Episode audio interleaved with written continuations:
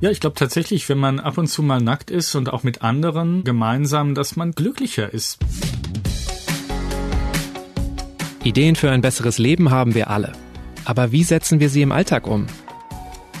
In diesem Podcast treffen wir jede Woche Menschen, die uns verraten, wie es klappen kann. Willkommen zu Smarter Leben. Ich bin Lenne Kafka und diesmal spreche ich mit Marc Engelhardt.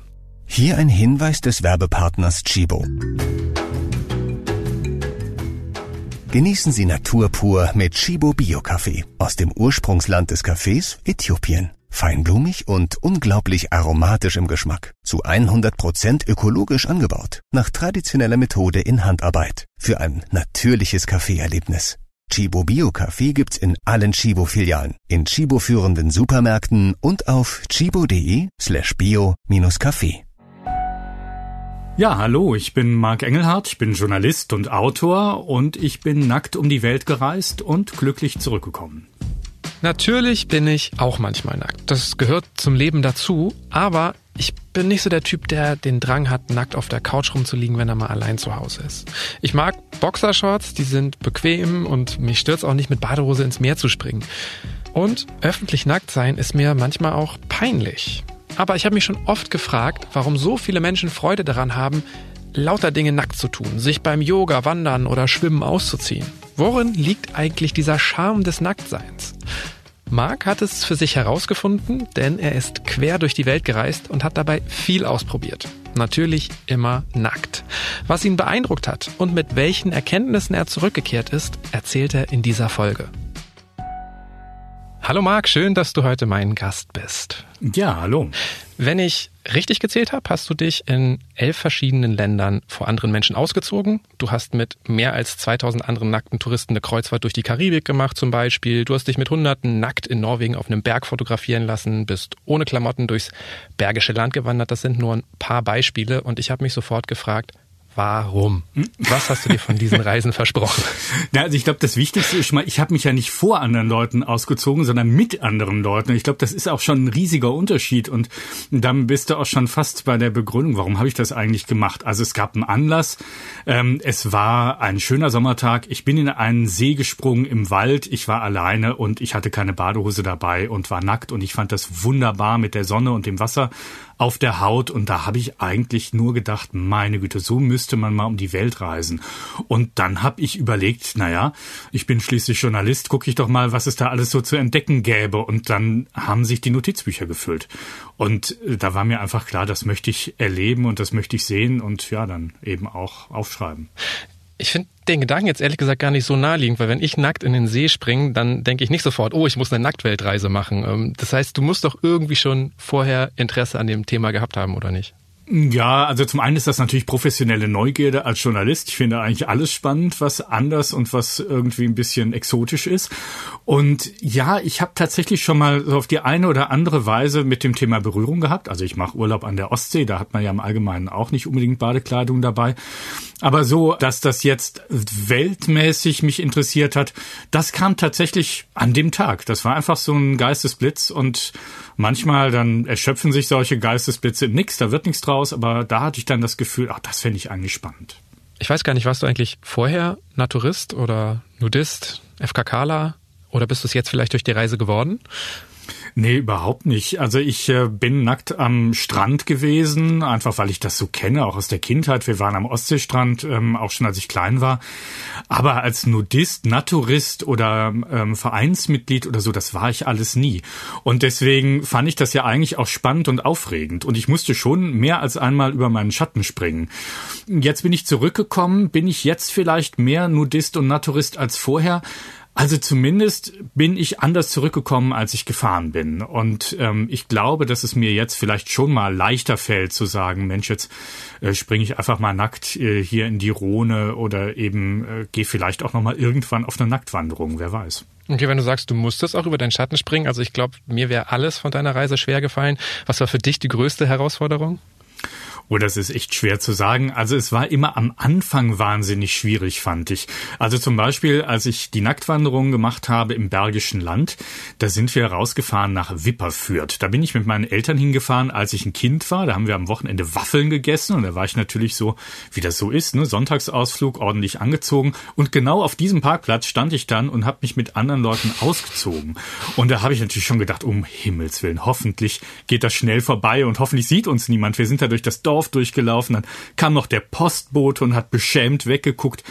Und ja, dann sind wir halt da ähm, die Talsperre entlang gelaufen und irgendwann kamen uns Leute entgegen und wir haben freundlich gegrüßt. Das wurde uns vorher gesagt. Immer freundlich grüßen, dann hält man uns schon nicht für ganz verrückt. Und ähm, dann äh, sind wir weitergelaufen und mir fiel erst so nach 10, 20, 30 Metern auf, Moment mal, ich hatte ja gar nichts an und die anderen, denen wir begegnet sind, die schon. Und da hatte ich mich schon dran gewöhnt. Und so ist das eigentlich relativ häufig gewesen, dass es am Anfang so echt ein bisschen eine Überwindung war und dass man sich dann aber relativ schnell dran gewöhnen konnte, fand ich. Was war denn dann vielleicht so dein, dein Highlight der Reise? War das tatsächlich eine der Unternehmungen, der Aktivitäten oder war das tatsächlich eher so, so Erkenntnisse wie die, die du gerade beschrieben hast? Also, dass du merkst, wie schnell man sich an sowas gewöhnen kann? Also das Highlight der Reise, das war für mich schon die Teilnahme an diesem großen Nacktfestival in Japan. Das ist ein Festival, das gibt es seit mehr als 1300 Jahren und da laufen in diesem Jahr dann 9000 Menschen nackt dem Glück hinterher. Und das fand ich schon so eine skurrile Geschichte, dass ich dachte, also das muss ich machen. Ich muss da hin und ich muss mir das nicht nur anschauen, ich muss da mitmachen. Und dann hat mich eine Gruppe Japaner wirklich aufgenommen da in ihre Gruppe, die gemeinsam gelaufen ist. Und das war ein wahnsinnig unglaublicher Tag. Ja, also ähm, dummerweise, das mit dem Glück fürs neue Jahr.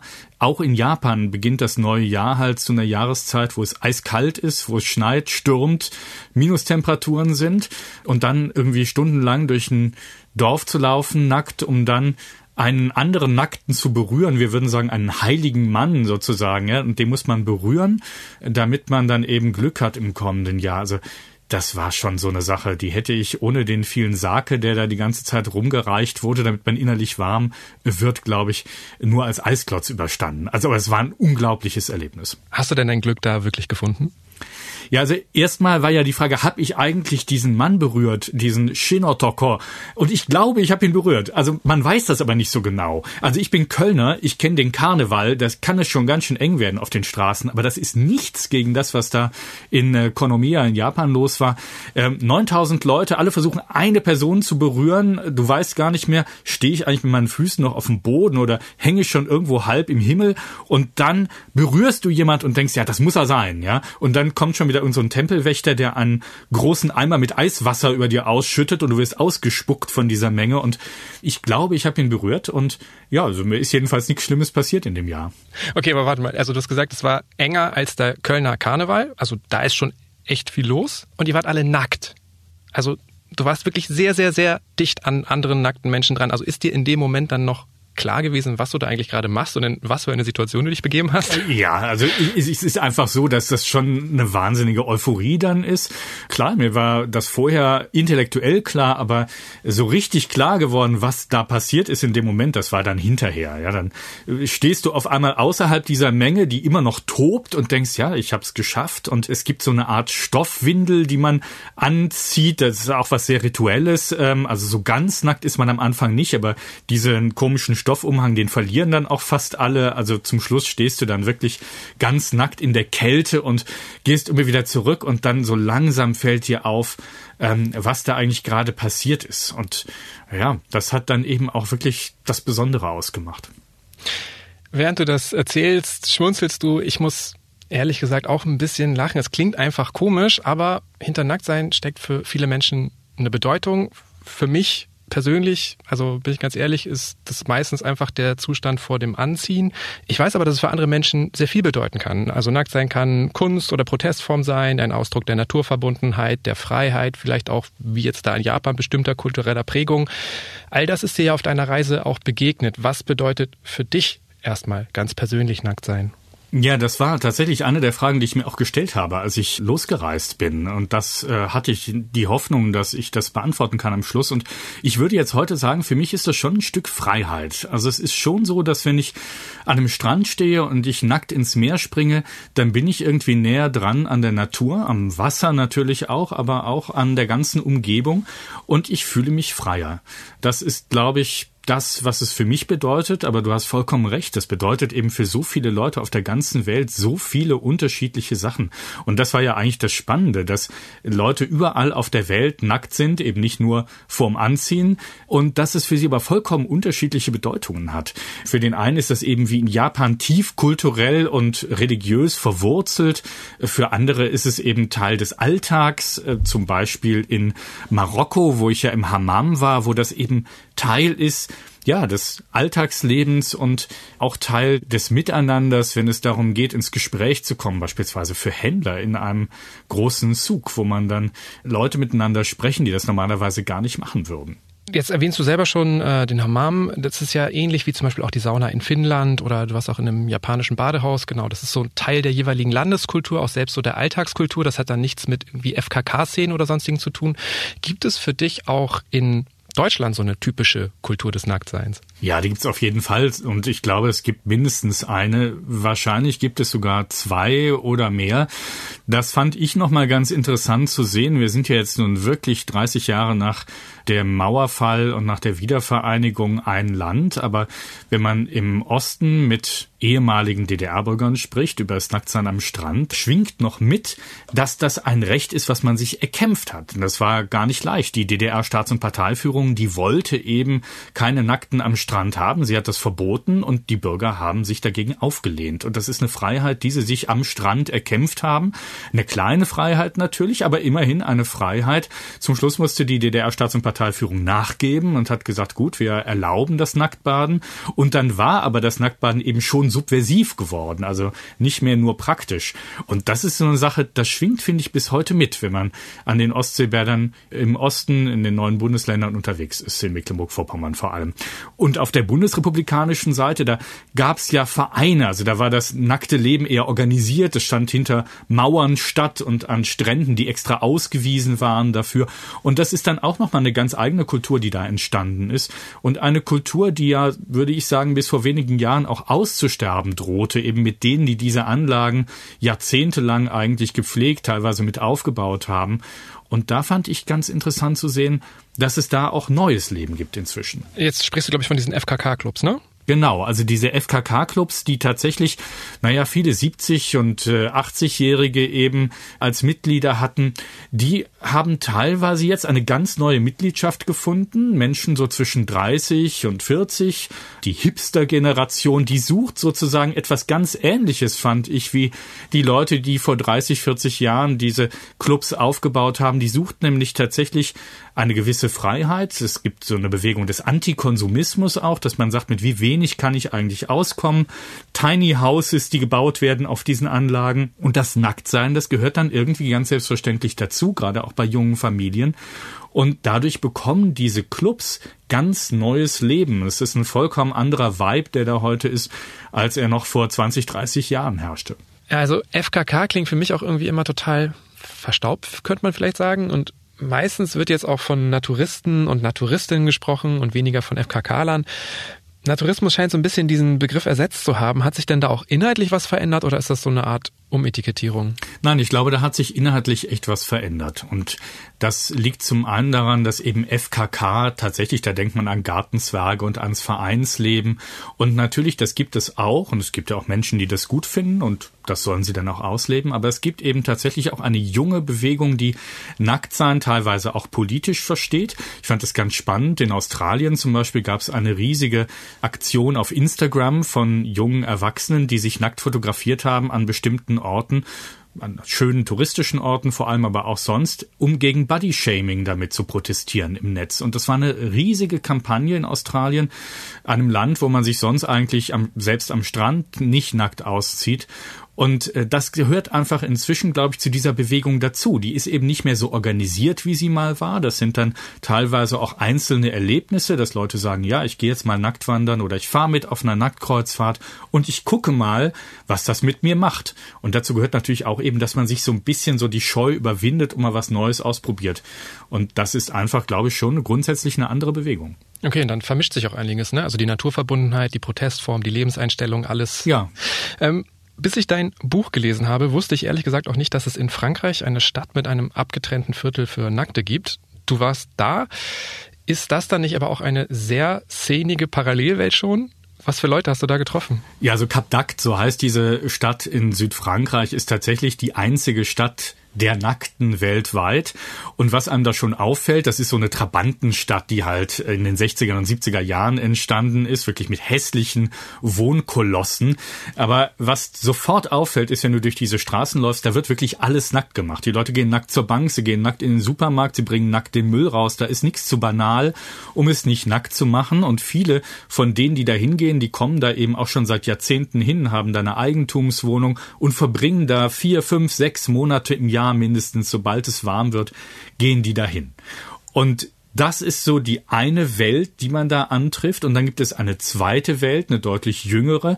Das ist eine Swingerszene. Und die fängt vor allem abends an und auch gibt's einen speziellen Strandabschnitt, wo die sich ausleben und den habe ich auch besucht und das war tatsächlich schon fast, also es hatte was Skurriles, fast schon was Karikaturenhaftes, äh, weil das so viel Bemühen darum war, sich zu präsentieren und das war auch das einzige Mal, dass ich überhaupt Nacktheit mit Sexualität verbunden so kennengelernt habe für dieses Buch.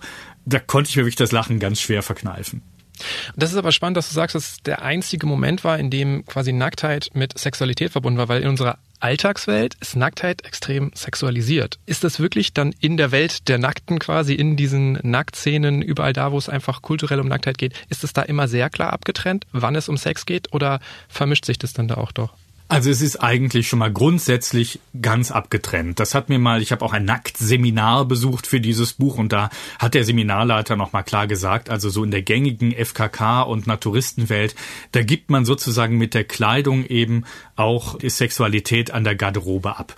Und natürlich ist es so, wenn du auf einem Kreuzfahrtschiff bist mit 2000 Nackten und da ist jemand, der dir gefällt, dann flirtest du womöglich auch, aber das ist ganz genauso, wie du das machen würdest, wenn du angezogen bist. Und das ist eben auch so ein Gewöhnungseffekt, der sich da einstellt, den ich ganz überraschend fand. Du merkst nach 10, 20, 30 Minuten, vielleicht auch mal nach einer Stunde, nicht mehr, dass du nackt bist. Und es ist so selbstverständlich, dass es dann auch kein großes Ding mehr ist und sexualisiert, also von den Blicken her zum Beispiel, dass dich jemand anstarrt oder so, das habe ich wirklich nirgends erlebt, außer an diesem einen Strand in Frankreich. Okay, also sorgt Naturismus quasi für einen entspannteren Umgang mit der Nacktheit? Verstehe ich dich richtig? Ja, das ist schon mein Eindruck. Also zum Beispiel an Bord dieses Kreuzfahrtschiffes 2000 äh, nackte Menschen an Bord. Da habe ich mich zum Beispiel unterhalten mit einer Frau, die jetzt wirklich sehr dick war. Ich glaube, das darf ich sagen, weil sie das auch selbst von sich gesagt hat. Und die habe ich natürlich auch gefragt, sag mal, wenn du jetzt bei so einer Nacktkreuzfahrt bist, wie fühlst du dich denn dann, wenn du nichts anhast? Und dann hat sie gesagt, na ja, also mein Eindruck ist halt, wenn ich Kleidung trage und ich Leute treffe, dann reduzieren die mich total darauf, dass ich fett bin und auf mein Äußeres. Und das schwingt immer mit, ganz egal, was ich tue, was ich sage, was ich mache. Und hier an Bord, wo alle nackt sind, da habe ich viel eher das Gefühl, dass es halt um mich geht, dass es um das geht, was ich denke, um das, was ich tue, was ich mache. Und ich fühle mich hier viel mehr wertgeschätzt als Person. Und das fand ich einfach ganz spannend. Das haben mir viele Leute so erzählt, auch beeinträchtigte Menschen, die da mit an Bord waren, die gesagt haben, hier werde ich am allerwenigsten auf mein körperliches reduziert, obwohl ich nackt bin. Das kann natürlich auch an den Leuten liegen, die äh, bereit sind oder die sich entscheiden, bei so einer Kreuzfahrt mitzumachen. Unter Naturisten und Naturistinnen kann ich mir das gut vorstellen, dass das so ist, aber jetzt gerade so ein Ort wie Cap d'Agde, also zieht der nicht auch Gaffer, ich glaube, die männliche Form reicht, ähm, an. Kommen da Touristen hin oder dürfen die gar nicht hin? Also äh, das mit den Gaffern, da reicht die männliche Form, da hast du vollkommen recht. Das habe ich auch gesehen, eben an diesem Schweinchenstrand, wie er genannt wird. Aber da ist das ja eigentlich auch gewollt. Ansonsten finde ich ganz spannend, es gibt einen französischen Soziologen natürlich, der hat mal die Blicke am Badestrand untersucht, äh, wenn es um Frauen oben ohne geht. Und der hat gesagt, naja, es gibt so drei Blicke sozusagen. Ja, es gibt so den Blick der durch jemanden durchgeht, so als wäre er gar nicht da. Und dann gibt es so diesen lüsternen Blick und es gibt einen Blick, wo du jemanden anguckst, so als wäre er ein Kunstwerk. Ja, also so einfach, ah, interessant, mhm, das bist also du. Und ganz ehrlich, also diese lüsternen Blicke, die habe ich wirklich nur in Kapdakt gesehen. Das gibt es da, das ist so, aber eben auch da nur in den Zonen, wo das sozusagen auch gewünscht ist. Ich fand das auch spannend. Ich habe einen älteren Mann neben mir liegen gehabt am Familienbadestrand und er sagte zu mir, ja, die Swinger, die gibt's jetzt schon länger und ja, wenn die das wollen, sollen sie es halt machen. Für mich ist das nichts, aber mich stört's auch nicht, ist ja nicht meins. Ich muss da ja nicht hingehen. Und diese Art von Toleranz, die habe ich tatsächlich schon fast überall erlebt, wo ich mit Nackten zu tun hatte weltweit. Jetzt sind wir beide ja Männer und wir können nicht wissen, wie es ist, als Frau nackt zu sein. Hast du auch mit Frauen darüber gesprochen, ob es denen genauso ging wie dir? Weil ich könnte mir schon vorstellen, dass die bei bestimmten Aktivitäten vielleicht auch eher beobachtet oder sogar belästigt werden. Ja, ich habe natürlich auch mit Frauen gesprochen, ich habe auch mit Transpersonen gesprochen. Das ist ja doch einfach ein schwieriges Thema, habe ich mir schon vorher auch gedacht, von meiner Perspektive her. Ja, ich bin ein weißer, alternder Mann. Ähm, ist das vielleicht auch einfach das falsche Thema für mich? Und dann habe ich gedacht, na ja, ich bin Journalist, ich muss ja eigentlich in der Lage sein, von außen auf Dinge drauf zu gucken und mit allen einfach zu reden, so wie ich das bei anderen Themen auch mache. Und so habe ich das auch gemacht. Und tatsächlich, es ist schon so, dass mir vor allem Frauen gesagt haben, na ja, ich muss schon die Angst über überwinden, dass mich andere auch anstarren und dass ich mich belästigt fühle. Und äh, was ich aber sehr spannend fand, war, dass Nacktsein selbst in komplizierten Situationen oft ein geschützter Raum sein kann. Also ich habe zum Beispiel mit einer Nackt-Yoga-Lehrerin aus New York mich sehr lange unterhalten, die eben auch beschrieben hat, wir haben Frauen bei uns im Yogakurs, die froh sind, dass sie sich ausziehen können und nackt Yoga machen können, weil sie das in einem nicht sexualisierten Kontext tun können und in einem geschützten Kontext tun können. Und das ist für die dann ein ganz wichtiger Schritt, wenn sie zum Beispiel Opfer selbst von Vergewaltigungen waren. Das ist für sie ein wichtiger Schritt, wieder ein Verhältnis zu ihrem Körper aufzubauen. Und das ist, glaube ich, auch sehr wichtig. Das ist natürlich nicht für jeden der wichtige Schritt und der richtige Schritt. Aber es gibt eben Frauen, es gibt auch Männer, die das als einen wichtigen Schritt empfinden. Und auch das gehört sozusagen zu der Nacktkultur dazu, die ich mir angeschaut habe, dass es eben, wo es Verletzungen gibt, es auch Heilungen gibt in diesem nackten Kontext. Da du jetzt eben ja auch Transpersonen angesprochen hast, mir ist beim Lesen von deinem Buch tatsächlich aufgefallen, dass ich, wenn ich über nackte Menschen nachdenke, dass ich noch ziemlich klischeehaft an Mann und Frau, also an zwei Geschlechter denke. Ähm, dabei weiß ich natürlich, dass es mehr gibt, dass die Welt vielfältiger ist und ähm, versuche eigentlich auch im Alltag weitere Geschlechtsidentitäten mitzudenken. Hast du auch bei dir auf der Reise so klischeehafte Vorstellungen entdeckt, Vorurteile überwinden müssen?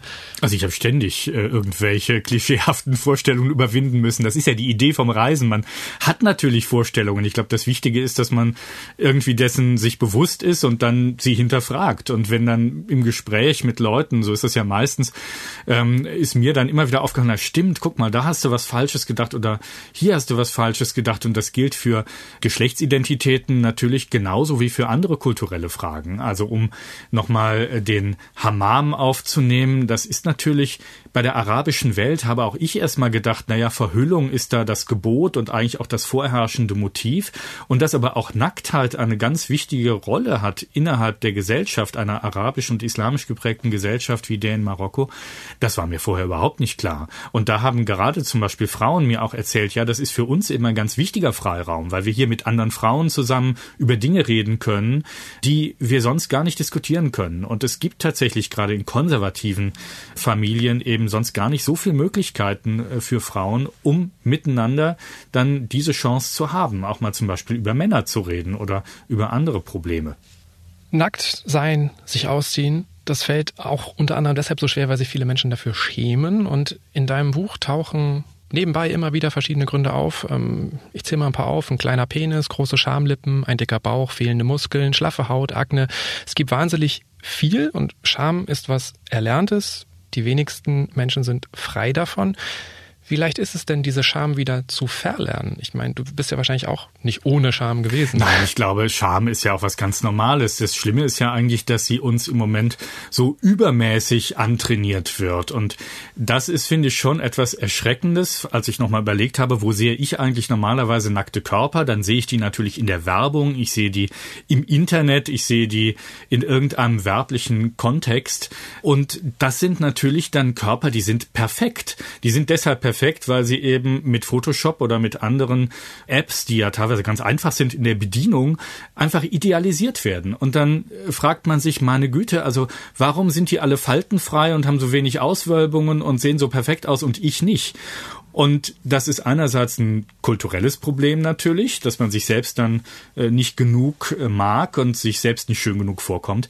Aber das hat ja auch handfeste wirtschaftliche Interessen, die dahinter stecken teilweise. Es gibt einen boomenden Markt für Intimoperationen. Das wusste ich vorher auch nicht. Und zwar vor allem bei jungen Frauen vor allem, die eben genau, weil sie ständig mit diesen perfekten Körpern, angeblich perfekten Körpern konfrontiert sind, sich eben äh, nicht mehr schön genug vorkommen und bereit sind, ihren Körper und Tausende von Euro auf den Tisch zu legen und sich operieren zu lassen in der Intimzone. Und da muss ich ehrlich sagen, wenn man stattdessen mal an den Nacktbadestrand geht und dann eben auch sieht, mein Gott, die anderen sehen eben in Wirklichkeit auch nicht perfekt aus, sondern ganz genauso wie ich, dann ist das, glaube ich, auf jeden Fall gesünder und es ist äh, nebenher auch noch ein paar tausend Euro billiger.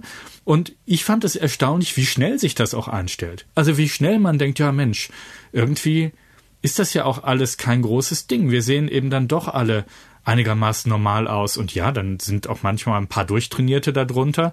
Schön für sie, wenn sie das äh, machen. Aber dann fühlt man sich trotzdem nicht mehr inadäquat. Vielleicht spricht da aus dir aber auch so ein bisschen die FKK-Bade-Vorerfahrung, weil einfach mal so an den Nacktbadestrand gehen, das ist viel leichter, wenn man ein gutes Körpergefühl hat, vielleicht ein gewisses Selbstbewusstsein, mit sich im Reinen ist. Das ist aber bei ganz vielen Menschen nicht so. Und ähm, dann lese ich immer wieder, wenn wir uns häufiger nackt ausziehen, dann bekommen wir ein besseres Körpergefühl. Ist natürlich ein Dilemma. Also wenn ich dieses Problem habe, wie komme ich da raus? Was hat dir geholfen, um dich im eigenen Körper wohler zu fühlen? Also tatsächlich ist mein Körperverhältnis, ich habe meinen Körper nie schlimm gefunden, aber auch nicht schön. Ich hatte äh, ehrlich gesagt kaum ein Verhältnis zu ihm, würde ich sagen. Und deswegen musste ich tatsächlich auch schon ein bisschen Überwindung mitbringen. Am Strand jetzt vielleicht am wenigsten, aber in anderen Situationen sehr wohl. Also ich glaube, es ist jetzt nicht so, dass ich Leute überreden würde, du musst nackt sein, dann werden deine Probleme alle verschwinden. Ich äh, möchte niemand missionieren oder so, aber ich glaube schon, vielleicht lohnt es sich, sich selbst mal diesen kleinen Schubs zu geben, gerade wenn man so weit ist, dass man bereit ist, eine Operation zu machen, also wirklich eine permanente Veränderung. Das ist ja auch eine große Entscheidung, wo man sich viele Schubse geben muss. Also vielleicht ist dann der Schubs auch gar nicht mehr so groß, dass man sagt, na ja, jetzt gehe ich doch einmal an den Strand, wo mich keiner kennt und guck mir einfach mal die die anderen Leute an. Womöglich ist das dann ein Moment, wo man sagt, ach, warum habe ich mir eigentlich diese ganzen Gedanken gemacht? Also einfach mal durch die Angst durchgehen. Einfach mal ausprobieren und glücklich sein. Und so eine Nacktkreuzfahrt, die stelle ich mir zum Beispiel als halbwegs geschlossenen Raum vor. Also da ist man ja unter sich mit der Szene quasi. Aber jetzt zum Beispiel beim Nacktwandern, da hast du ja auch Menschen in Klamotten getroffen. Also wie bist du da mit deiner Unsicherheit umgegangen oder hatte ich das gar nicht verunsichert? Gehe ich da zu sehr von mir aus? Nee, das ist tatsächlich so. Am Anfang war ich total verunsichert und dann äh, unterhältst du dich mit den anderen Wanderern. Ich bin ja auch nicht alleine losgewandert. Es gibt auch Nacktwanderer in der Gruppe, mit der ich da unterwegs war, die sagen, ja, ich gehe auch alleine raus. Das äh, habe ich mich nicht getraut bei dem einen Versuch und habe tatsächlich dann ja in der Gruppe mich unterhalten über dies und das und dann vergisst man tatsächlich, dass man äh, nackt wandert das ist so. Man begegnet anderen Leuten und die finden das meistens zum Schmunzeln. Ich habe mir erzählen lassen, es gibt auch welche, die sich wahnsinnig aufregen. Die habe ich jetzt nicht äh, getroffen, aber juristisch ist das alles einwandfrei legal. Man darf sich nackt in der Gegend bewegen, solange man eben kein öffentliches Ärgernis erregt. Das heißt, man darf keiner sexuellen Absicht folgen. Und wie gesagt, das Nacktwandern hat also mit sexueller Absicht wirklich gar nichts zu tun. Und dann kommt noch was dazu. Ich habe mir wirklich beim Nacktwandern gedacht, das ist nichts für mich, aber ich probiere das jetzt mal aus, damit ich äh, diese Erfahrung habe für meine Recherche. Aber es ist tatsächlich so, dass es sich dann nach 20, 30 Minuten echt angenehm angefühlt hat. Normalerweise habe ich selbst mit dieser Funktionskleidung irgendwann was klatschnass am Körper hängt und so hast du so immer eine leichte Brise und der Schweiß verdunstet und man fühlt sich viel frischer und irgendwie kriegt man alles viel intensiver mit von der Natur.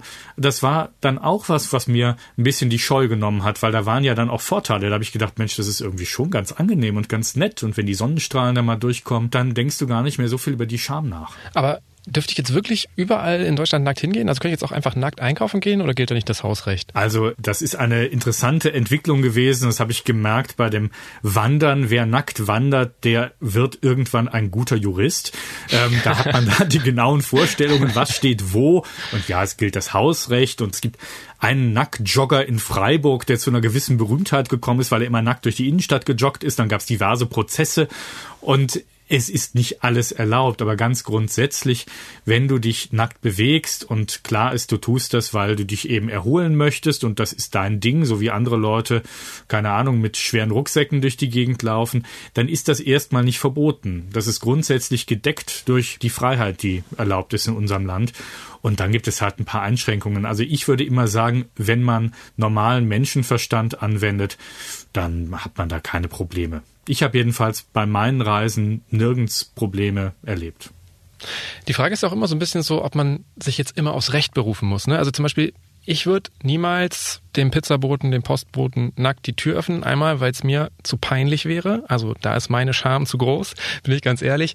Andererseits hätte ich aber auch das Gefühl, das wäre unangenehm für mein Gegenüber. Kennst du solche Momente auch von deinen Reisen? Also warst du manchmal auch so in so Situationen, wo du dachtest, ah, ist das jetzt noch wirklich gut, wenn ich das tue? Also Respekt finde ich ist total wichtig und natürlich gehört Respekt, auch wenn ich nackt bin, dazu und ich würde auch nie die Tür öffnen und dem Pizzaboten unverhofft nackt gegenüberstehen. Das wäre einfach nicht respektvoll. Und wo ich das so ein bisschen gefühlt habe, ist schon an Bord dieses Kreuzfahrtschiffs, denn 2000 Nackte an Bord, aber es waren ja auch 800 Angestellte an Bord und die waren natürlich alle angezogen und die fanden das teilweise auch sehr erheiternd und teilweise auch ein bisschen unangenehm und da habe ich mich auch gefragt, Mensch, ist mir das peinlich, man war das natürlich lieber, als wenn man die gezwungen hätte, sich auszuziehen, ja, als Veranstalter. Aber das hat man nicht gemacht. Und dann kommst du dir ja in dem Moment, wo andere angezogen sind und du bist nackter, äh, kommst du dir ja schon entblößter vor als wenn alle nackt sind. Und witzig fand ich dann, wie die Profi-Nackten sozusagen damit umgegangen sind. Die haben dann eben die Angestellten auch mal in ein Gespräch verwickelt und gesagt, Mensch, wir sind gar nicht so schlimm und wir sind eigentlich ganz nette Leute und äh, musst dir nichts bei denken, dass wir hier nackt rumlaufen, ist halt unser Ding. Und dann war die Stimmung auch relativ schnell, relativ entspannt. Nun hast du ja auf deiner Reise wirklich ziemlich viele verschiedene Tätigkeiten ausprobiert. Hat das eigentlich immer wieder dasselbe oder ähnliches bewirkt oder kann man auf ganz unterschiedliche Art nackt sein und nackt sein erleben? Also es ist definitiv sehr, sehr unterschiedlich. Sonst hätte ich die Reise auch irgendwann abgebrochen, wenn es jetzt immer das gleiche gewesen wäre. Zum Beispiel war ich ja auch nackt im Museum. Das fand ich eine ganz spannende Erfahrung, weil ich für mich wissen wollte, das war eine Ausstellung von Aktmalerei, so rund um ähm, 1900. Und ich wollte gerne wissen, ist das eigentlich anders, wenn man sich diese Bilder anschaut und nichts anhat? Oder ähm, ist das eigentlich das Gleiche? Und fand das ganz überraschend, dass man diesen Bildern, dass ich diesen Bildern zumindest ganz anders gegenüberstand, als ich sie nackt gesehen habe. Nämlich schon eher, so seltsam das klingt, so auf einer Augenhöhe. Und das fand ich ganz spannend. Und ich habe mich ja dann später sogar noch bei einer Künstlerin vor die Staffelei gestellt. Und das war zum Beispiel eine ganz seltsame Erfahrung für mich, weil du ganz anders angeguckt wirst. Also wenn ich am Nacktbadestrand bin, dann schauen ja Leute nicht so genau hin. Aber wenn du halt vor einer Leinwand stehst und jemand soll dich malen, dann muss die ganz, ganz genau hingucken. Und das war ganz seltsam. Also da hatte ich wirklich das Gefühl, dass ich die Blicke auf dem Körper spüre. Also es ist immer sehr unterschiedlich. Hast du denn wirklich gespürt, wo sie hinguckt oder hast du dadurch eher gemerkt, was deine eigenen Komplexe sind?